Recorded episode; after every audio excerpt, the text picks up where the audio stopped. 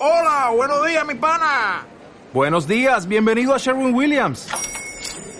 ¡Ey! ¿Qué onda, compadre?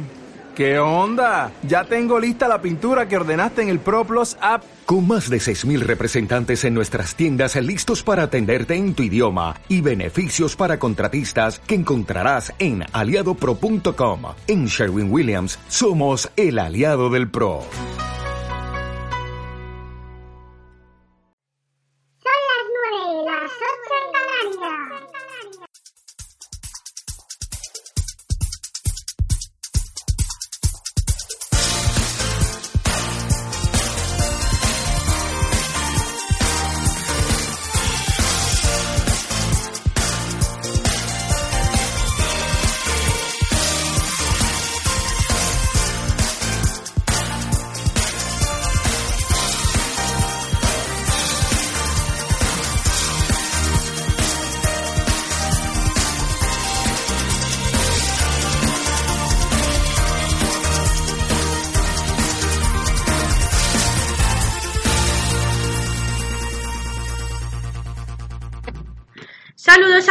Y bienvenidos a este nuevo programa de radio en el 95.0 FM a las 9 de la mañana cada día o en internet en la nueva página radiopsicología.es donde desde cualquier parte de España tú puedes escucharnos. Cuéntasela a tu madre, a tu tía, a la vecina.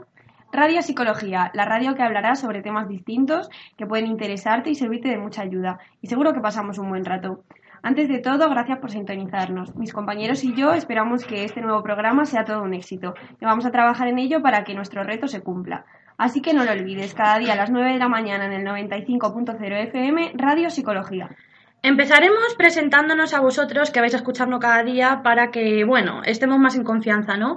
Yo soy Virginia y al lado está mi compañera la fantástica Alicia, que va a enamoraros con su voz cada mañana, ya veréis.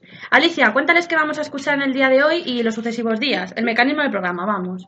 Sí, pues buenos días oyentes. Como ha dicho Virginia, estamos encantados de que estéis hoy aquí escuchándonos y como bien hemos dicho antes, trataremos temas psicológicos de, de, manera coloquial y cercana para que vosotros, los oyentes, podáis conocer temas que quizá no conocéis o que os parezcan interesantes. Así que, bueno, Virginia, ¿qué te parece si empezamos? Perfecto, vamos con ello. Esperemos que lo disfrutéis. En el día de hoy tenemos un programa la mar de interesante. Para empezar, vamos a recibir la visita de una experta psicóloga que nos pondrá en situación y nos contará en qué trabaja, qué aspectos son los más importantes y cuáles son los que más nos interesan a todos nosotros. Además, vamos a hablar de psicología y sociedad, sobre los distintos tipos de identidades que se crean a simple vista y sobre las atribuciones causales que hacemos a gente a la que aún no conocemos. De hecho, hemos preparado un experimento en el que en directo veremos como ejemplo todo esto y es muy interesante. Y por último, hemos preparado una, hemos preparado una sección diseñada a la búsqueda del éxito, que esperemos que llevéis a la práctica. ¡Empezamos!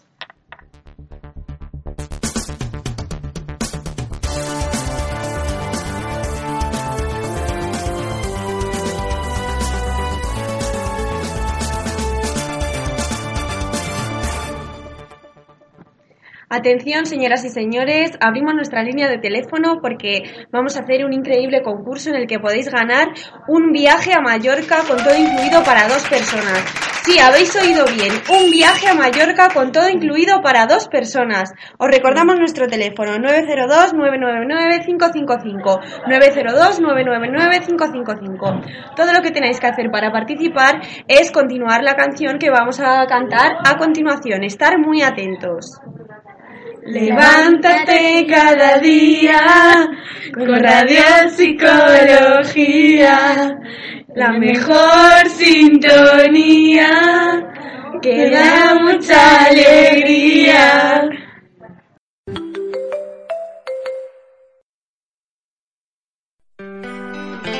Aceite de oliva virgen extra ecológico Antojo del Sur, en el Saucejo. Premio Diputación de Sevilla al mejor aceite de oliva de las sierras en las dos últimas campañas.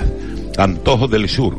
Pídalo en el teléfono 955 14 30 38. Recuerde, 955 14 30 38 o a través de la web www.antojodelsur.com. Aceite de oliva virgen extra ecológico Antojo del Sur. Ten ese antojo.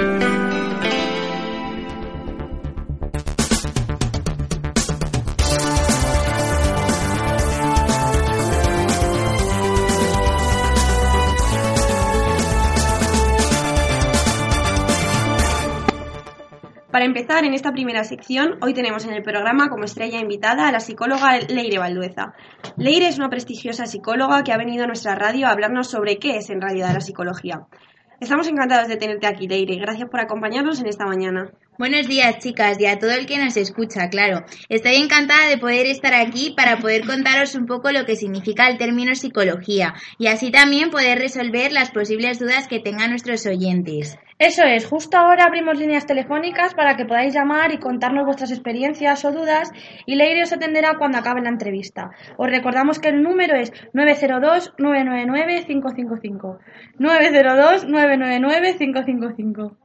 Bueno, Leire, cuéntanos un poco de ti. ¿Por qué elegiste estudiar psicología y dónde estudiaste? Pues estudié en la Universidad Complutense de Madrid. Siempre ha sido mi vocación desde pequeña, eh, ya que me ha encantado ayudar a las personas en sus temas personales. Eh, bueno, vale, pero vamos a profundizar ahora en el tema. Leire, ¿qué es la psicología?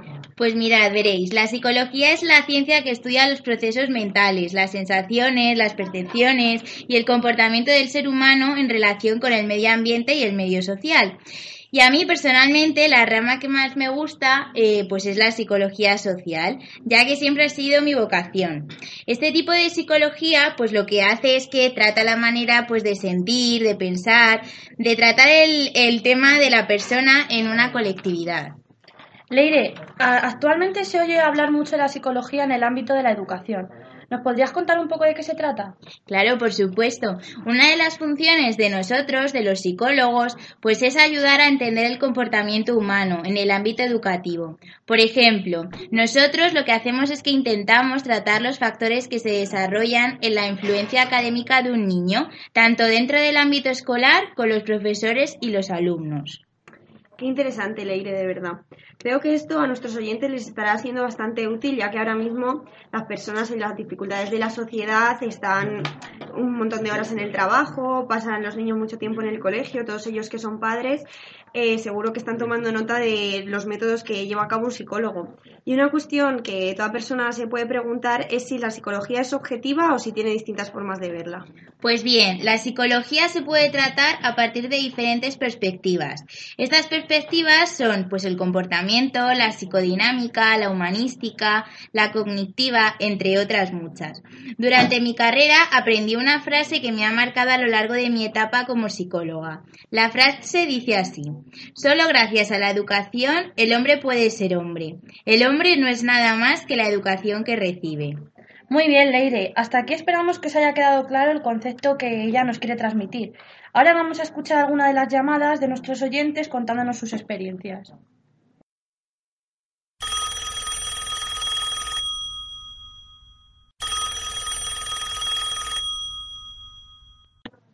Hola, buenos días. Gracias por tu llamada. ¿Cómo te llamas? Hola, me llamo Silvia. Hola Silvia, cuéntanos, ¿de qué nos quieres hablar? Pues verás, hace un tiempo que estoy pensando en el psicólogo. Últimamente me siento muy estresada por temas de trabajo y eso hace que a veces incluso me bloquee. Necesito a alguien que me escuche y me dé consejo para sobrellevar la situación. Eh, pensé en, acudir a un profesional, eh, la verdad es que me parecía que era la mejor opción, pero cuando empecé a compartir mi idea con mis amigos y familiares, todos contestaban cosas como, eso es para dementes, no, no te hace falta, lo tuyo es un problema, no es un problema tan grave, anda, ni que estuvieras loca, los psicólogos solo quieren sacar dinero. Y claro, todo esto me ha, me ha hecho retractarme en mi, en mi decisión. Ahora no estoy segura de si verdaderamente lo necesito o, como ellos dicen, el psicólogo es para cosas más graves. Bueno, Silvia, no te preocupes, las personas tenemos un concepto totalmente equivocado de los psicólogos. Un psicólogo no trata a los locos, sino que lo que hace es que trata de ayudar a las personas tanto en los problemas cotidianos como en problemas más específicos como puede ser un divorcio o la muerte de un familiar. Si tomas la decisión al final de ir a uno de ellos, seguro que te escuchará, te dará consejos y podrás llevar esos consejos a tu vida cotidiana. Sí, bueno, y de hecho hay gente que va al psicólogo en su vida diaria no porque tenga ningún problema en concreto, sino simplemente para que le escuchen, para contarle sus cosas. Eh, gracias por escucharme, chicas. Me está encantando vuestro, vuestro programa, la verdad, y creo que nos está siendo muy útil a todos. Gracias a ti, que tengas un buen día. Continuamos.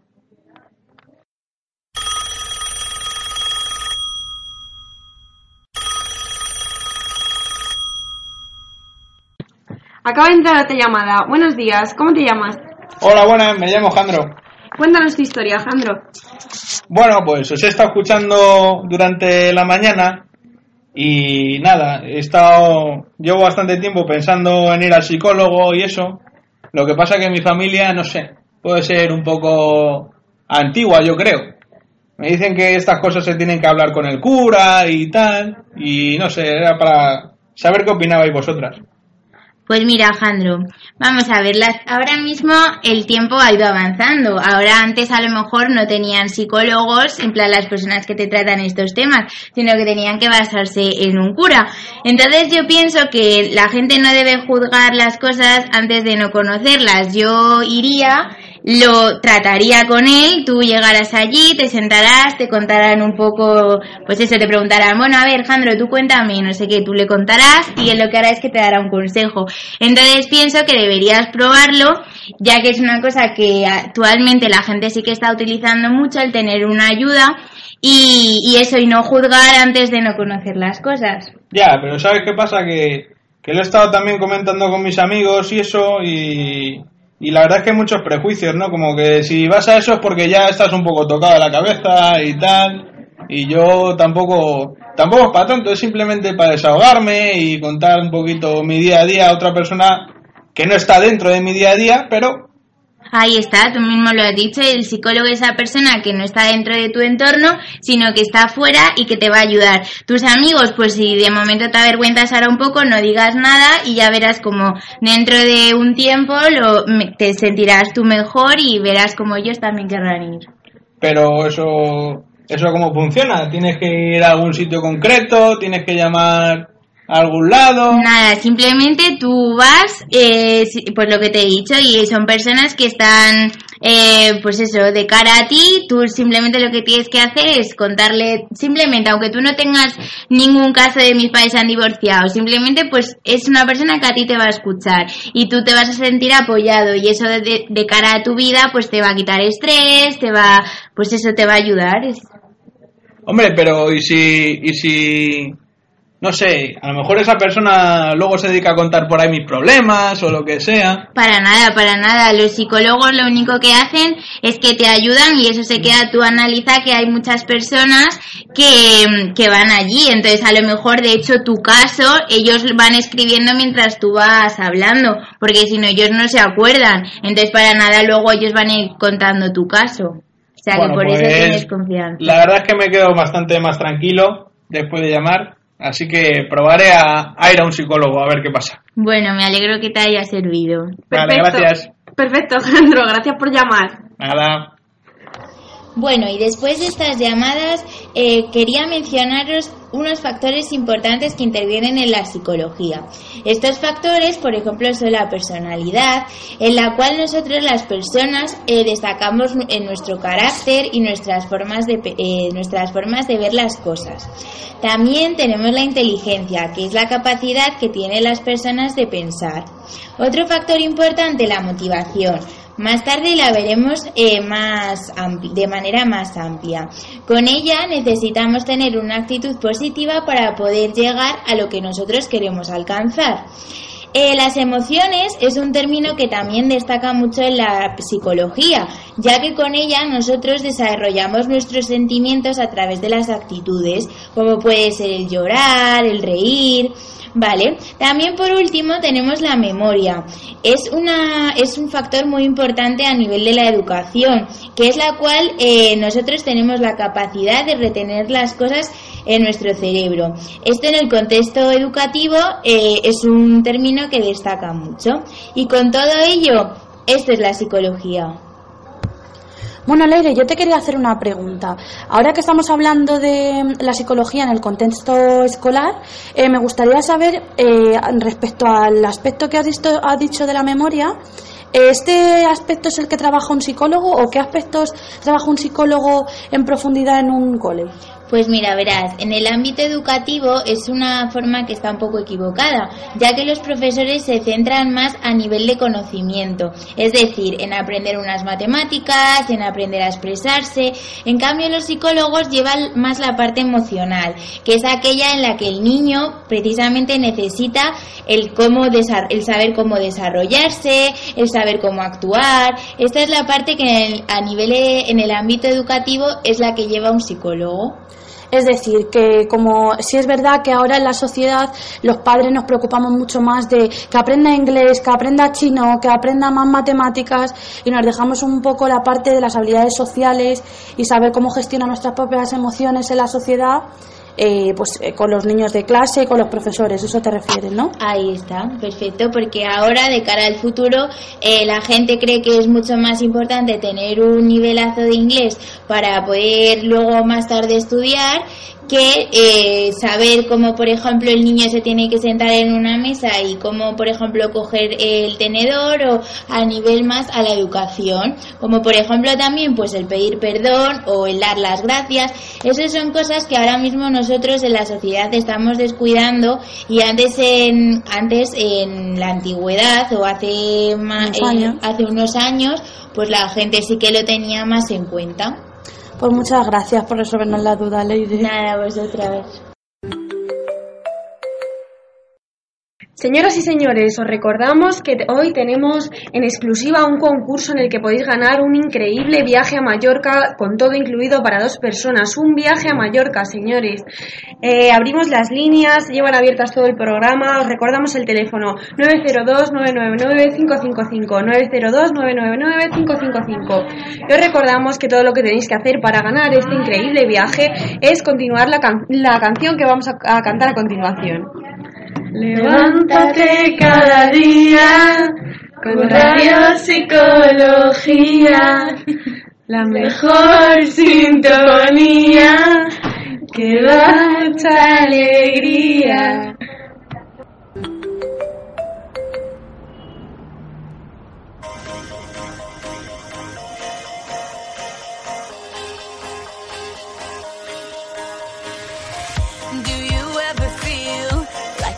Plastic bag drifting through the wind, wanting to start again. Do you ever feel this so paper thin, like a house of cards, one blow from caving in?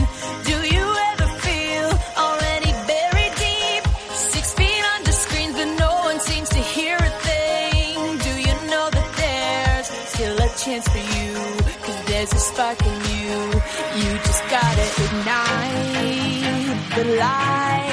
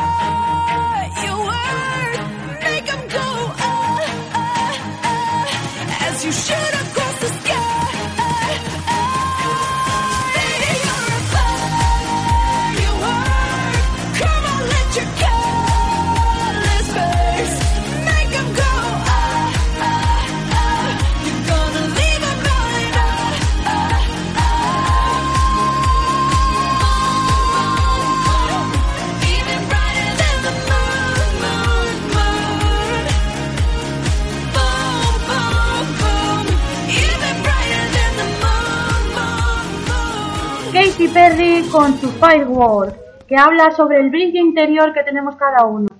Chicos, nunca dejéis de brillar.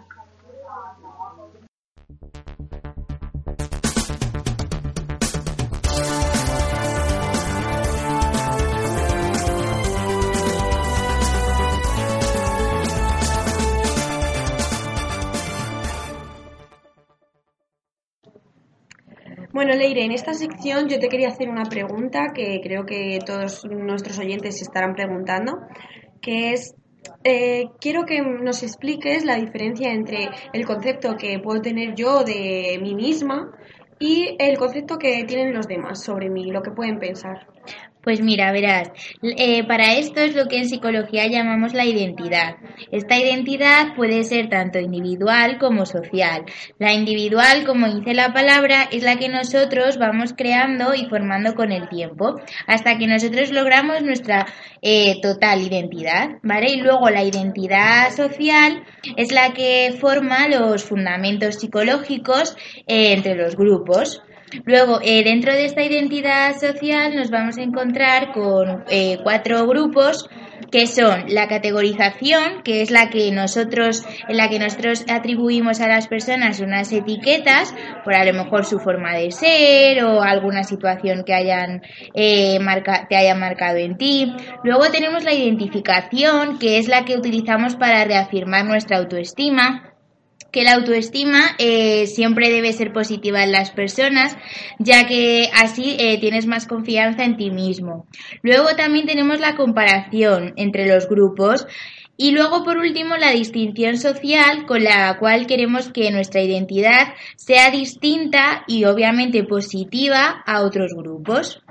Eh, con todo esto, pues las identidades, nosotros eh, para averiguar la identidad de cada uno, la utilizamos a través de, a través de las percepciones, que estas percepciones son eh, nuestro primer conocimiento, pues tanto de una persona como de una cosa, como hemos dicho anteriormente, por medio de las impresiones que comunican nuestros sentidos. Bueno, Leire, y ahora que nos has contado lo que es la percepción, ¿nos podrías explicar cómo llegamos a una percepción? O sea, ¿cómo conseguimos esas percepciones?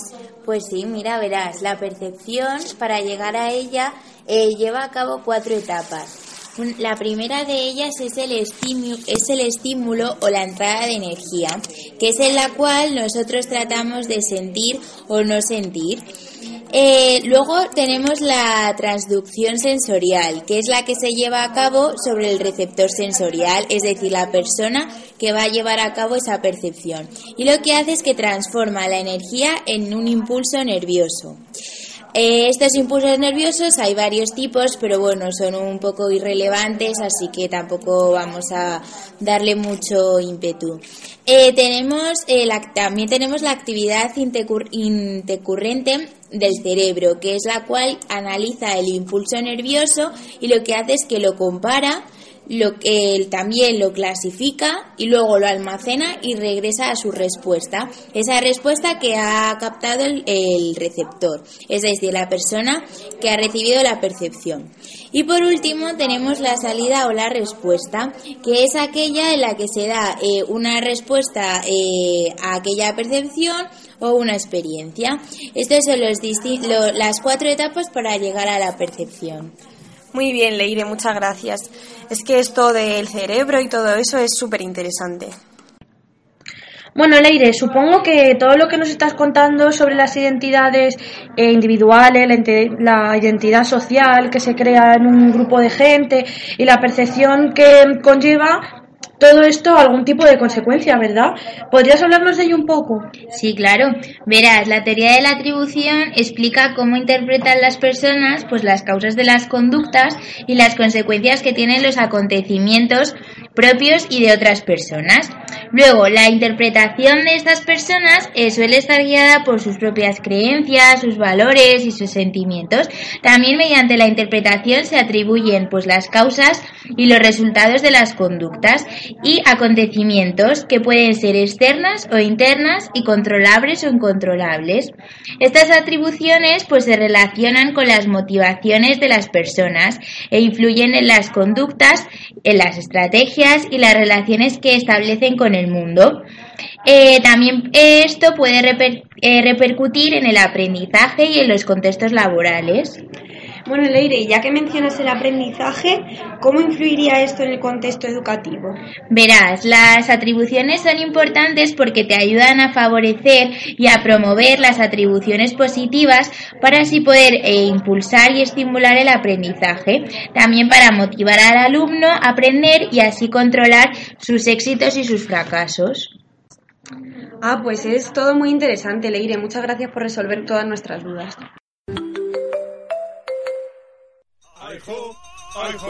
Vamos a Campos Cash. Hola, soy Blanca Nieves. En Campos Cash encontrarás siempre los precios más pequeñitos. En alimentación, bebidas, hostelería, droguería, todo lo que necesita tu hogar lo tienes en Campos Cash. Venta al público y mayorista. En la Puebla del Río, Polígono Juncales. Campos Cash, Campos Cash y no busques más. Eh, para todo esto que nos está contando Leire hoy, hemos preparado una prueba en la que esperamos que veáis reflejado todo esto, que además os resulte más sencillo de comprender, porque es como un ejemplo. Está enfocada a las etiquetas que solemos atribuir a la gente que es desconocida para nosotros y que después al conocerla puede hacernos cambiar de opinión. Creemos que va a estar bastante divertido.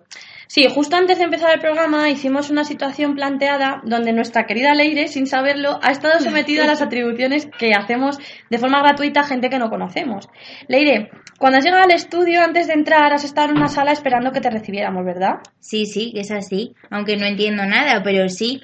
Seguro que has pensado algo sobre esa persona al verla de primeras. Tienes que ser completamente sincera, ¿eh? Uf, sincera. Bueno, a ver, pues mira, la chica tenía pinta así un poco como de macarrilla, no sé cómo explicarlo. Llevaba una chaqueta de cuero, un casco, y no sé, me daba la sensación como de que tiene que ser una tía dura, ¿sabes? Justo a eso nos referimos, de las primeras impresiones, de las sensaciones que transmitimos al exterior con algo tan simple como, por ejemplo, la ropa o la vestimenta que lleves ese día. La identidad social, el sentirte identificado dentro de un grupo de gente, pues en una sociedad. Es más, ¿crees que con la impresión que te ha creado la chica podrías pensar que conectarías con ella en un principio? Pues sinceramente no. Si me fijo en lo que ella me transmitió, en la vestimenta está claro que no. Mi estilo es totalmente diferente y y si no la conociera a fondo pensaría que no tendríamos nada en común. Muy frecuente en nuestra sociedad. Sin embargo, en todo esto tenemos la versión que ella nos transmitió a ti al verle. Vamos a escucharla, ¿os parece? Sí, perfecto.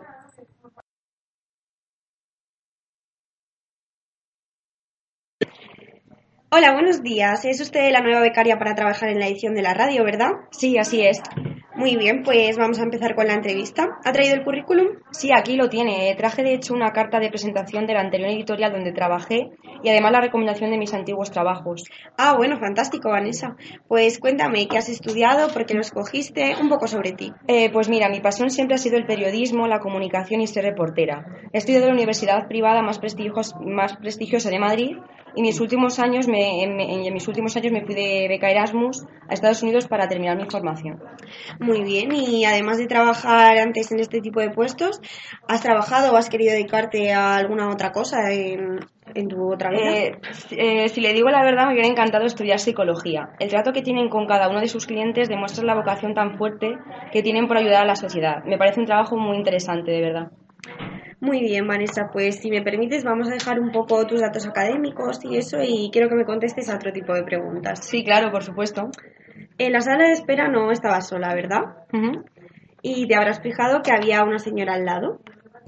Y bueno, quiero que me cuentes cuál ha sido tu primera impresión sobre ella, qué te ha parecido.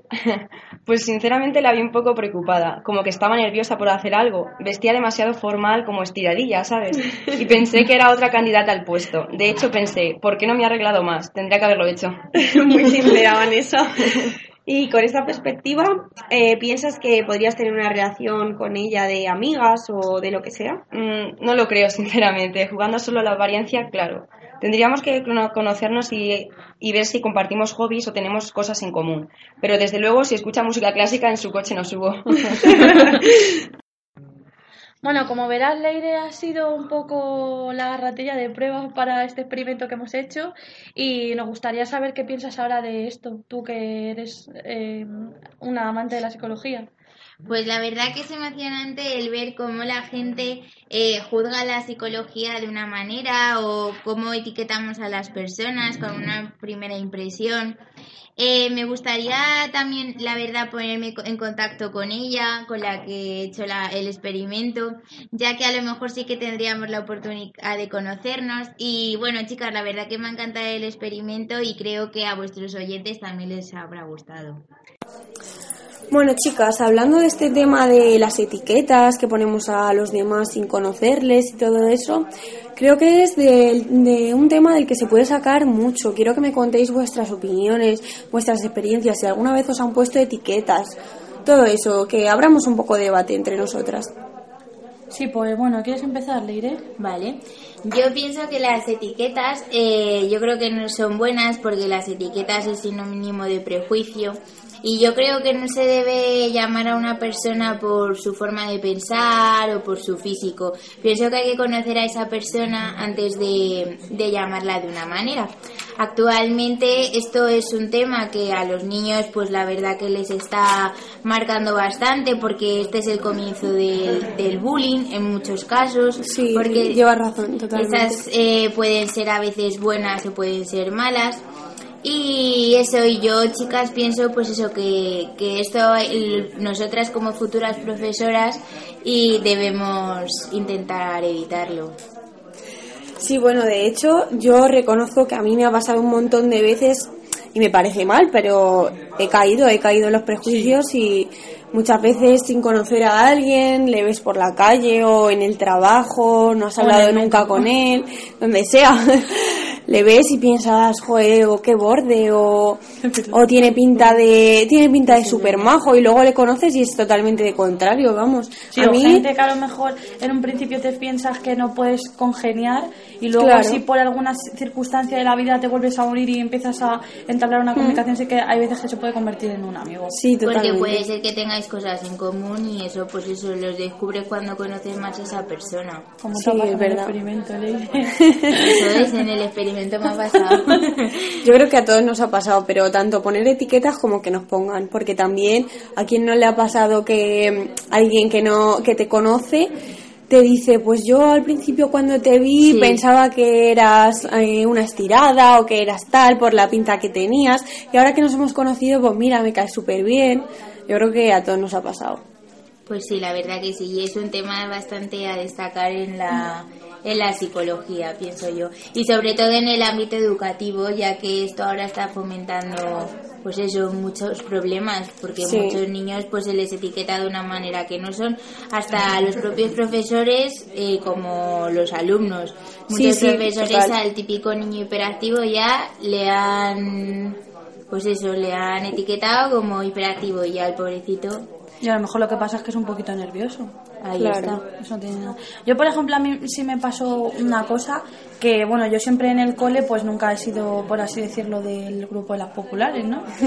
Entonces yo, por ejemplo, siempre que, siempre que venía alguien nuevo al cole, era como que sentía que la otra persona estaba sola. Entonces siempre era como que yo intentaba mm, como unirme a él o hacerle que se viniera con nosotros porque yo, dec- yo decía, joder, se estará sintiendo mal, no- no tiene amigos. Claro. Entonces siempre intentaba como llevarme bien y una vez me pasó que una chica vino a clase y no sé por qué la empezaron a llamar, bueno, empezaron a insultar porque tenía el pelo rizado, y, pero muy rizado y le decían que, bueno, pues fregona y Sí, lo típico. bueno, pues yo, a ver, a mí me habían, se habrían metido conmigo en el cole, pero no de tan, tan- de, tan fuerte.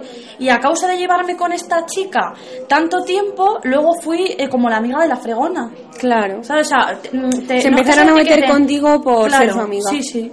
Eso Claro. me- sí. Sí, por eso yo creo que es importante que todos aprendamos y intentemos enseñar, sobre todo a los niños que son los más influenciables, a que no hay que poner etiquetas, porque luego todos caemos en, en ponerlas y, y es que no, no debe ser, que lo vemos como algo normal, pero no debe ser así.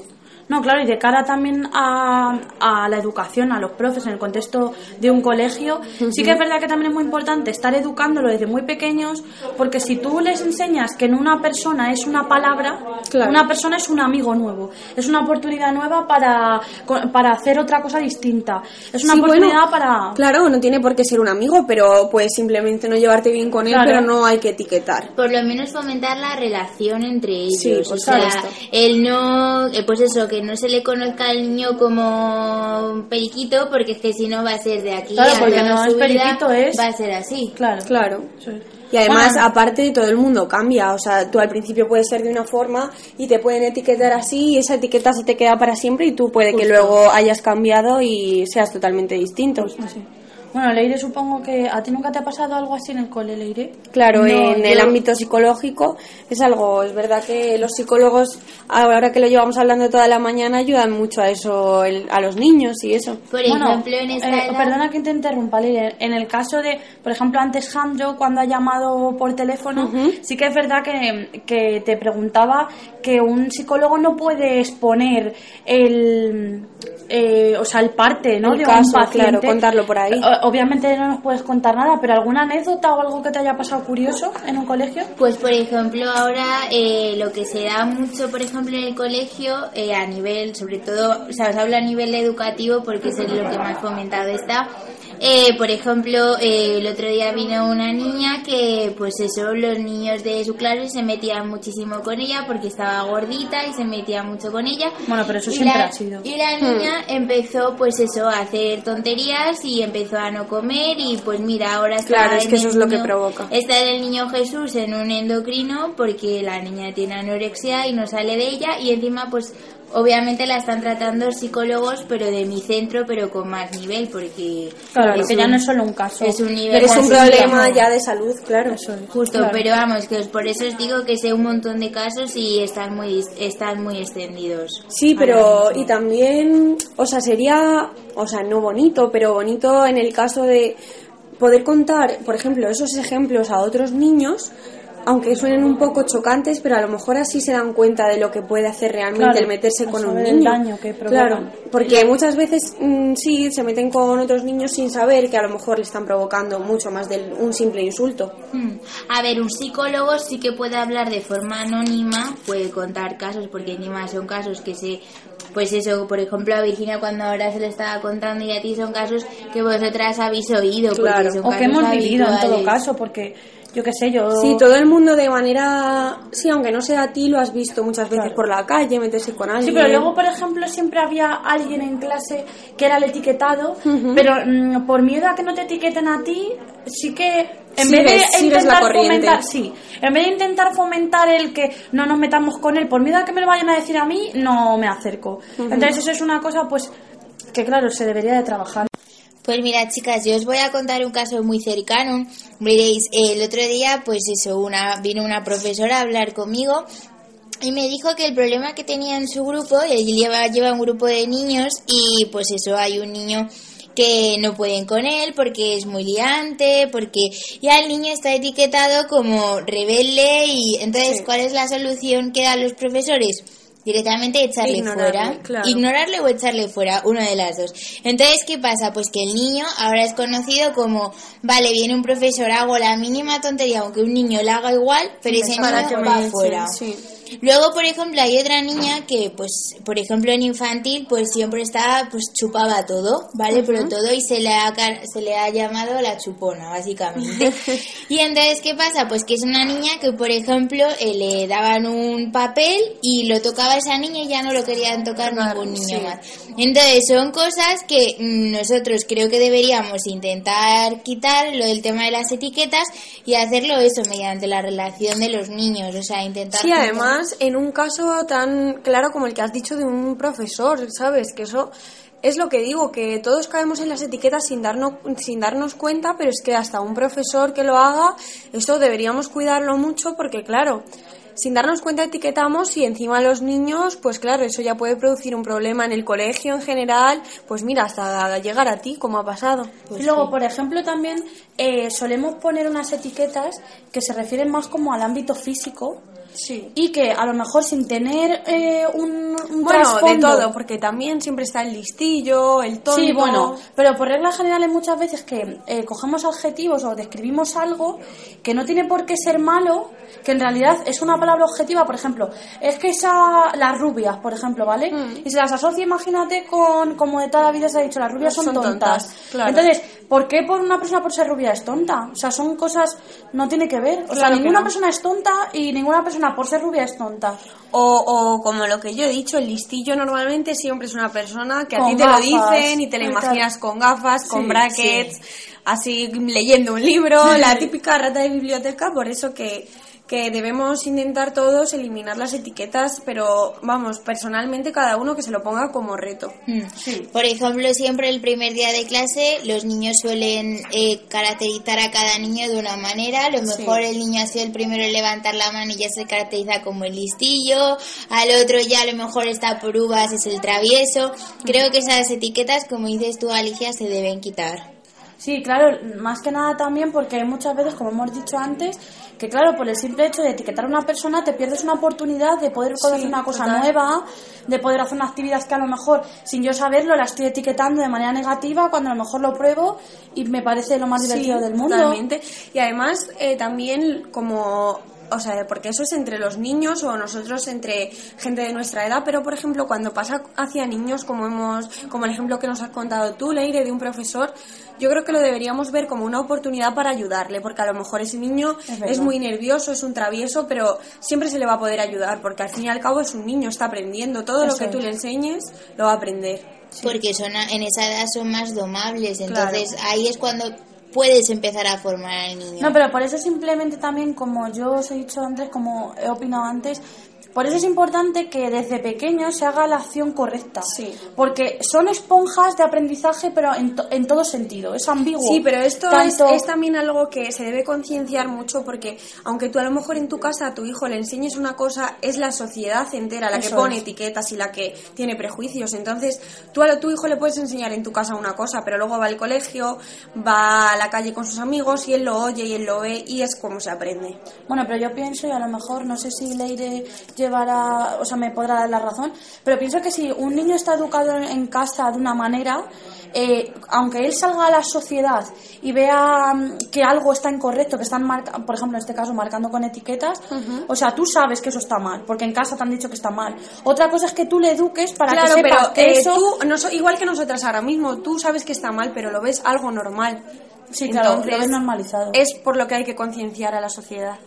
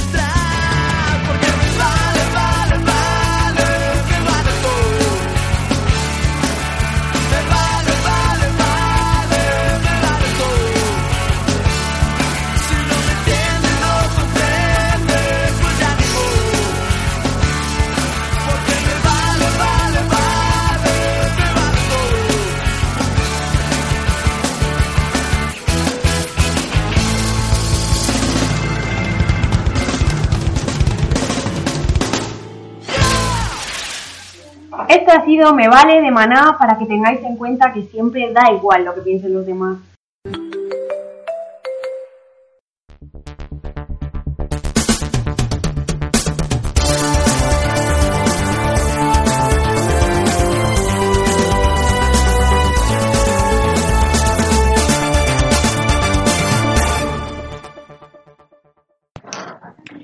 Bueno, Leire, en esta sección nos gustaría hablar sobre la motivación, sobre el éxito, eso que todo el mundo quiere. ¿Qué nos puedes decir de esto? Pues mira, verás, nosotros las personas a través de la motivación y de la actitud positiva conseguimos llegar al éxito. Sí, de hecho Leire nos ha preparado una serie de pasos que van a cambiar nuestra forma de ver nuestro día a día, seguro, ¿verdad Leire? Sí, claro que sí. De hecho creo que vuestros oyentes deberían tomar nota de alguno de ellos. Primeramente definimos nuestros propósitos y decidimos cuáles suelen cuáles van a ser nuestros ideales de vida y con ellos vamos a buscar distintos métodos para llegar a ello. Eh, segundo, eh, delimitamos eh, nuestros objetivos e intentamos definir con claridad qué es lo que queremos conseguir, ya sea cosas materiales o logros personales. También no podemos olvidarnos de dividir nuestros objetivos y metas en, en partes más pequeñas, de manera que sea más simple ir por cada uno de estos propósitos. Eh, también debemos llevar a cabo otro paso que es el de visualizar el éxito. Este es un paso muy importante porque te tienes que observar a ti mismo en el estado final de tanto esfuerzo. Hay que pensar en todo el esfuerzo que te ha requerido conseguir aquello que pretendes. Eh, también debes llenarte de optimismo. El optimismo puede facilitar tu labor en el sentido en que estarás menos predispuesto para el fracaso si solo piensas en que lo lograrás. Muy importante, nunca te rindas. Insistir, persistir, resistir y no desistir son puntos vitales de todo emprendimiento. Cuando veas que la situación se pone más difícil es cuando más tienes que florecer los jardines del éxito. No desistas en tu lucha por llegar al lugar propuesto y sobre todo nunca culpes a nadie, a nadie por tus fracasos. Encárgate de tu vida, que se note que tienes el control.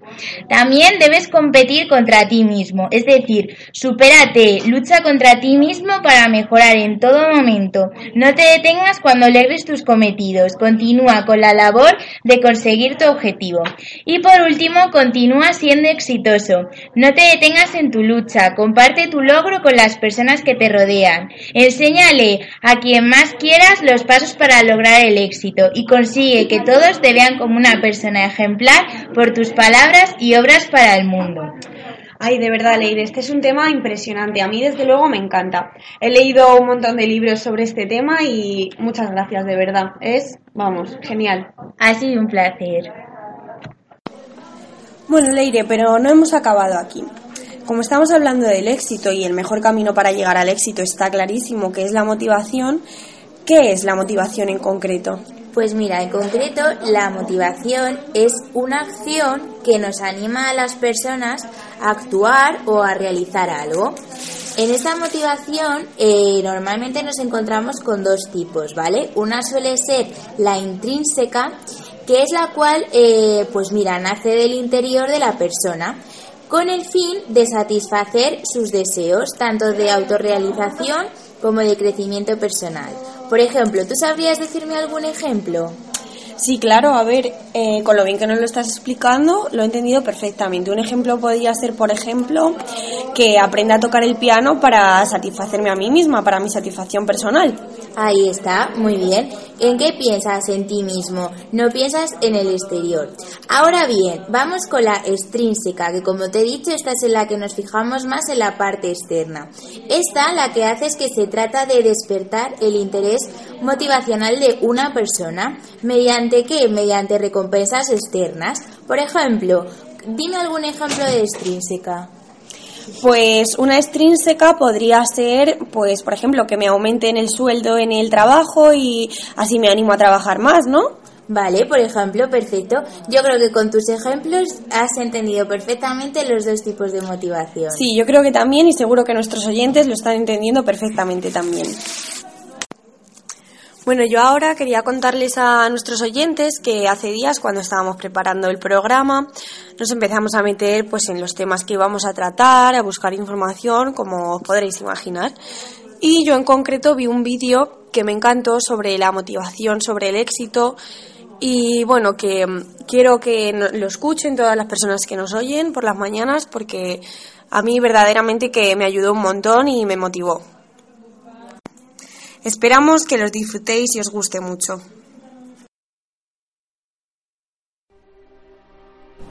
Es posible que lleves tiempo pensando que no sabes qué hacer con tu vida, que no sabes hacia dónde quieres ir, pero que pase lo que pase quieres tener éxito. Vamos a hablar sobre el éxito. Prácticamente todos los días me llegan mensajes de gente que dice, tengo que elegir carrera y no sé qué hacer, quiero tener un trabajo de éxito y que me dé dinero, pero no sé qué es lo que tiene más salidas. Esto es el comienzo del camino hacia el fracaso. ¿Qué es lo que quieres hacer? ¿Qué es lo que te apasiona? Ves gente con trajes y dinero y con trabajos estresantes y crees que eso es éxito.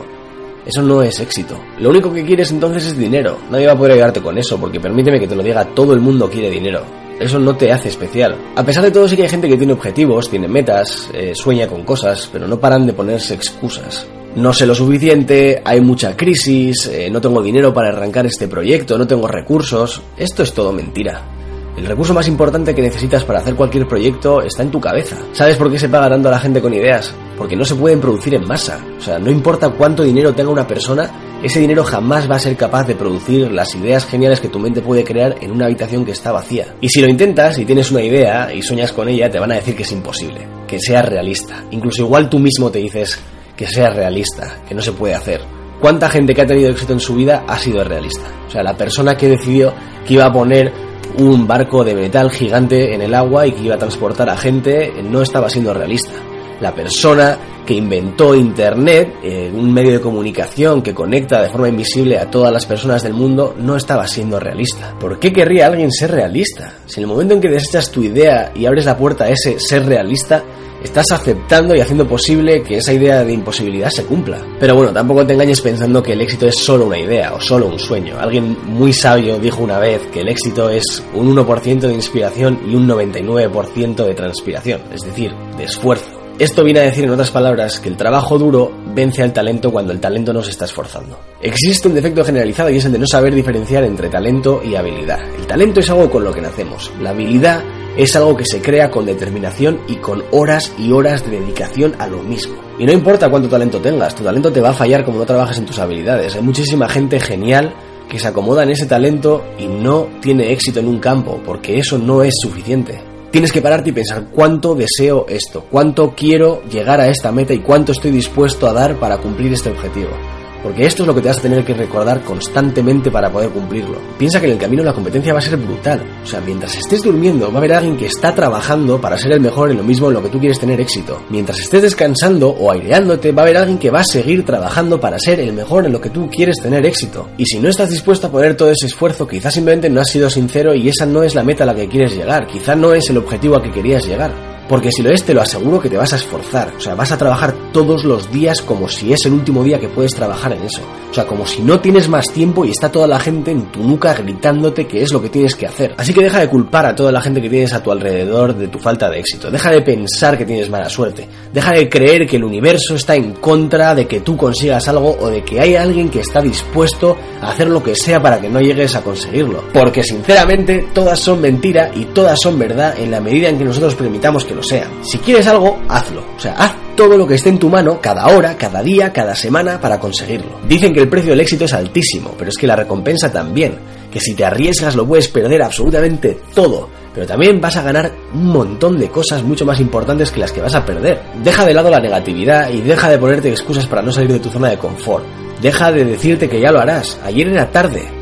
Y ya tendrás tiempo después de volver cuando lo hayas conseguido y decirles a todos los que te están diciendo que no es posible que ya lo has hecho. Así que si me vas a mandar un mensaje preguntándome qué es lo que puedes hacer, decídelo tú. O sea, nadie mejor que tú puede decidir qué es lo que quieres hacer y qué es lo que vas a hacer. Y sobre todo, tened un montón de paciencia, siempre tened paciencia, hagáis lo que hagáis. Las películas con sus pequeñas secuencias de 30 segundos en las que pasan meses y alguien consigue algo han hecho que tengamos esta idea de que las cosas se consiguen en 3 días y que si en 3 días no las has conseguido, lo tienes que dejar porque va mal. Las cosas requieren muchísimo tiempo y muchísimo esfuerzo. Y como no estés dispuesto a hacerlo, no lo vas a conseguir. Te vas a quedar en esa mediocridad de pensar que, bueno, lo podías haber hecho pero jamás llegaste. Alguien que admiro mucho en una entrevista dijo que no intentes construir un muro. O sea, no te digas a ti mismo, voy a construir el muro más increíble e impresionante que se haya construido jamás. En vez de eso, di, voy a colocar este ladrillo de la manera más perfecta que se pueda colocar un ladrillo. Y haz eso todos los días. Así es como se construye un muro. Muchas gracias a todos y espero haber podido ser de alguna ayuda para los que estáis decidiendo cosas o los que estáis intentando tomar decisiones.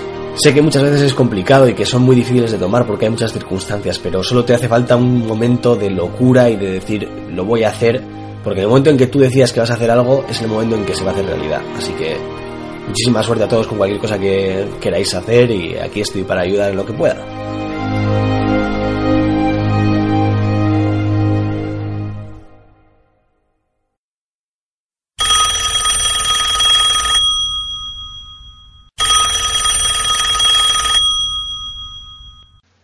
Bueno, y después de este maravilloso vídeo vamos a atender alguna de las llamadas de nuestros oyentes. Hola, buenos días, ¿cómo te llamas? Hola, buenos días. Me llamo Pablo.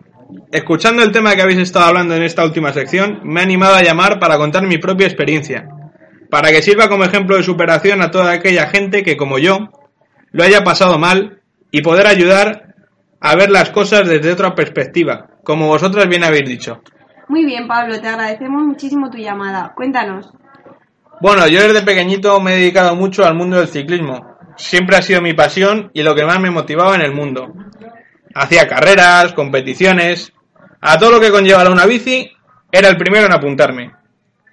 Todo cambió cuando a los 17 años sufrí un accidente. Perdí un ojo y en el otro tuve un desprendimiento de retina.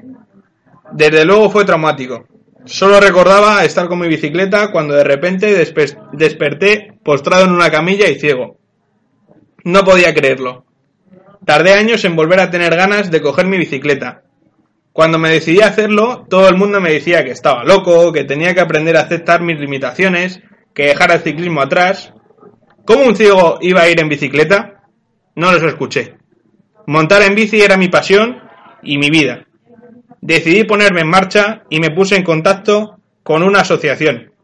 Y me sugirieron probar con el tándem. Me di cuenta de que no podía abandonar mi vida por no poder ver y ahora vuelvo a pasar cada día con mi bici. Soy ciego, sí, pero no por ello tengo que dejar de hacer las cosas que me gustan.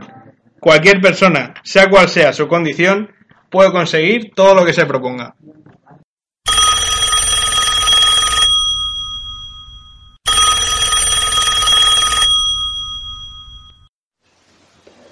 Bueno, chicos, esperad, creo que hay otra llamada. Hola, buenos días. Hola, buenos días. Hola, buenos días. ¿Cómo te llamas? Hola, pues me llamo Susana. Hola, Susana, pues muchas gracias por llamar. ¿Qué nos querías contar? No, gracias, nada. Mira, nada, simplemente quería comentar eh, sobre el tema de mi marido, que hará como camino de luego para el verano, para este verano, si Dios quiere, hará como 13 años, pues que se cayó de 9 metros. Estaba trabajando y tal, y, y bueno, pues mm, eh, los, los que delante de él mm, dejaron de tra- eh, pues se levantaron para, para desayunar y tal, pues dejaron un, un hierro mal puesto. Entonces él se pensó que eso estaba bien, pues se, se cogió para intentar em, trabajar y se cayó para abajo, vamos. Madre y mía. se venció. Vaya situación. Sí, la verdad que muy mal.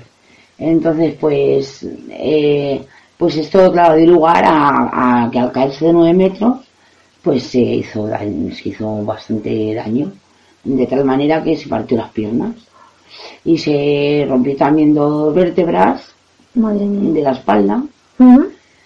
Y bueno, pues eh, eso conllevó una, un tiempo, claro, hospitalizado. Eh, estuvimos como 60 días en el hospital y a base de mucha paciencia, pues, eh, pues poco a poco fuimos saliendo. Claro, esto en teoría al principio le crearía algún tipo de miedo, ¿verdad? O... Sí, él totalmente estaba, sí, él tenía mucho miedo, lógicamente, porque, claro, eh, que a ti se te rompan las piernas y que una persona activa como era, que de momento te dijeran que no, que estaba la cosa muy mal, muy mal y Que no y andar, que claro. quizá a lo mejor, pff, pero bueno, claro, ellos se curan en salud, lógicamente, y ellos te van a, te van a decir sobre todo, todo lo peor, luego a lo mejor mm, verdaderamente pues eh, como así ha sido. Claro, todo está con lo que estamos hablando en, en el programa de hoy de la radio, en la motivación, en la actitud. No, claro, eh, entonces eh, todo esto llevó a un gran proceso de rehabilitación, entonces, ¿verdad?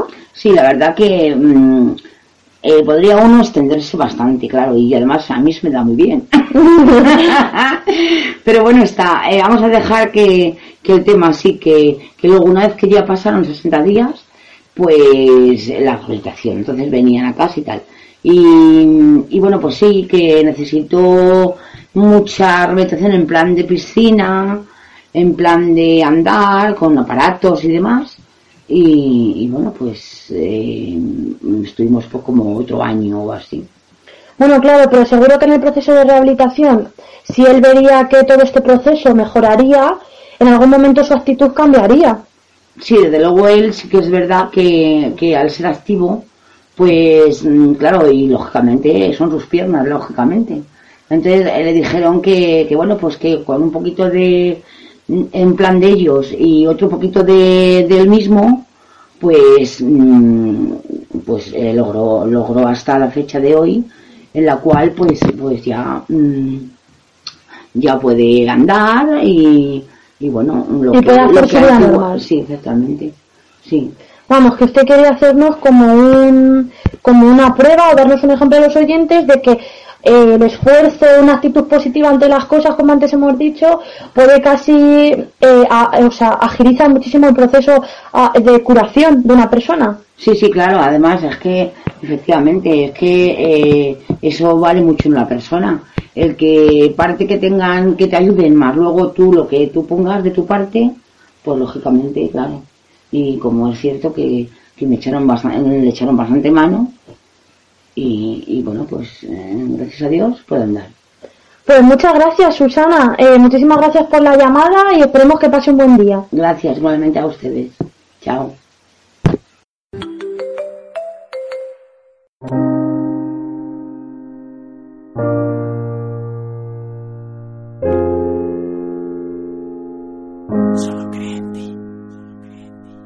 Empezar debes quererte a ti mismo, después a los demás y deberás dejar de lado el pesimismo. No conozco a nadie sin defectos, aquí nadie es perfecto por lo visto. Siento luego existo, autosuperación y confianza, solo cree en ti. Lo que te propones tú lo puedes conseguir.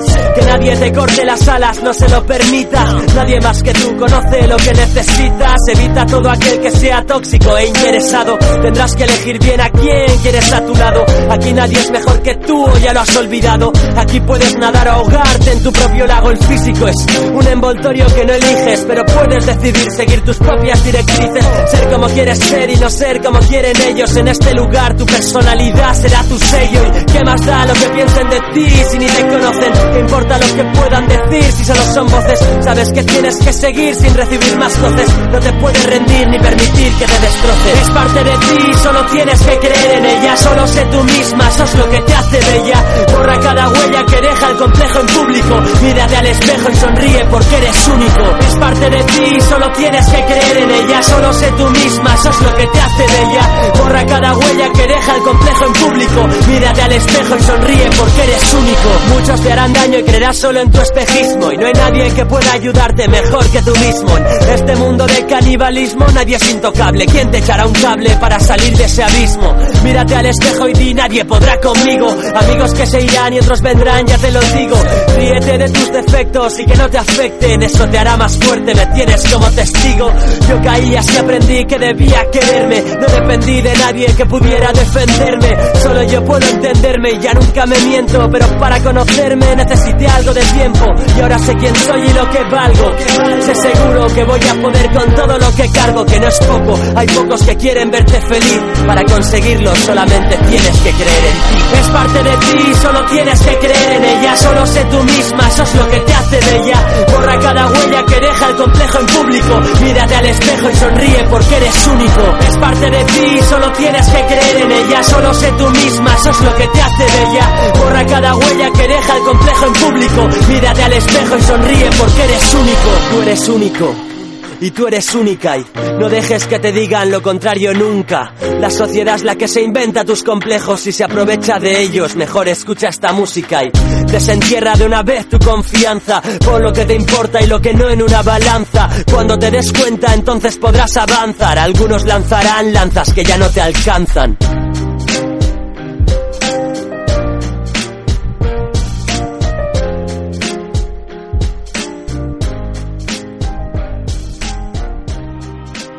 Y acabamos con Crenti de Porta, para que siempre creáis en vosotros mismos. Bueno chicos, ha llegado el momento de re- la resolución del concurso. Eh, hemos elegido una un teléfono entre todas las llamadas que habéis llamado. Muchas gracias por participar.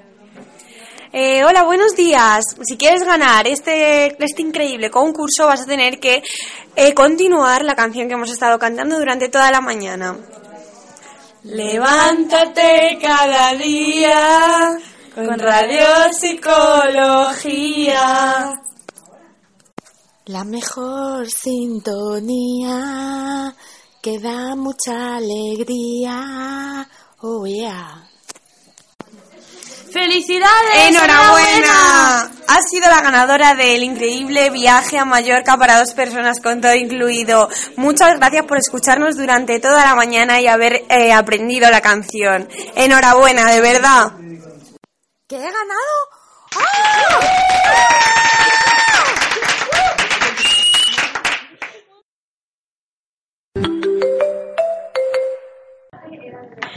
Bueno amigos, hasta aquí ha llegado el programa de hoy. Lo que habéis estado escuchando ha sido producto de muchas horas de trabajo y dedicación y un reflejo de la pasión por este nuevo proyecto. Antes de despedirnos, queríamos agradecerles habernos dedicado su tiempo y habernos escuchado. Todas las llamadas que habéis hecho nos han dado muchas ganas para seguir trabajando y, y el programa, en fin, ha valido la pena. Esperamos que les haya gustado y hayan disfrutado tanto como nosotros en el programa de hoy. Desde aquí queremos dar las gracias a nuestra querida Leire. Gracias por dedicarnos tu tiempo. Un placer. Y de nuevo, gracias a todas las personas que han entrado por llamada telefónica. Muchas gracias, hasta la próxima. Vivamos con alegría Con Radio Psicología. Okay, Coconut Man,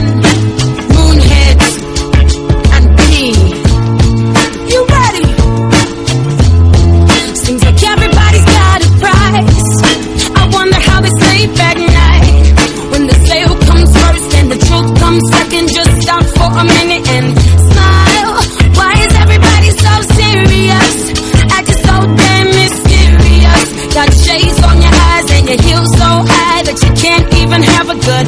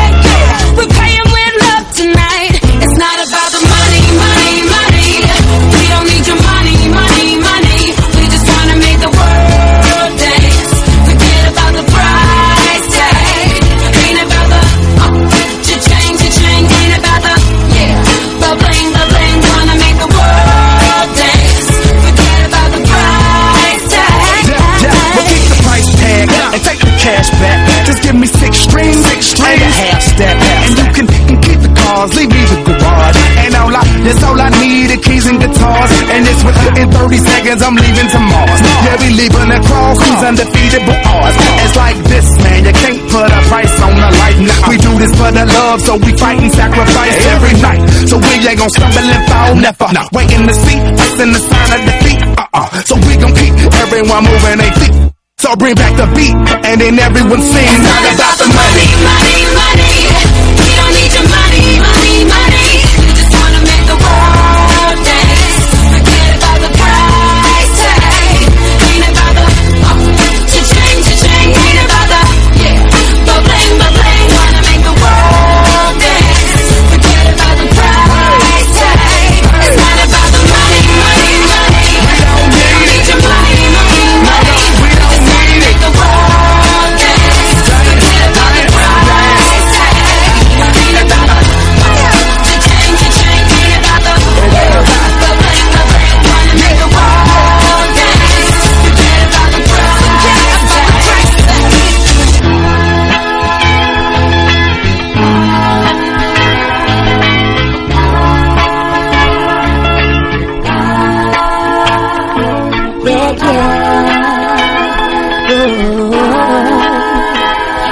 without a price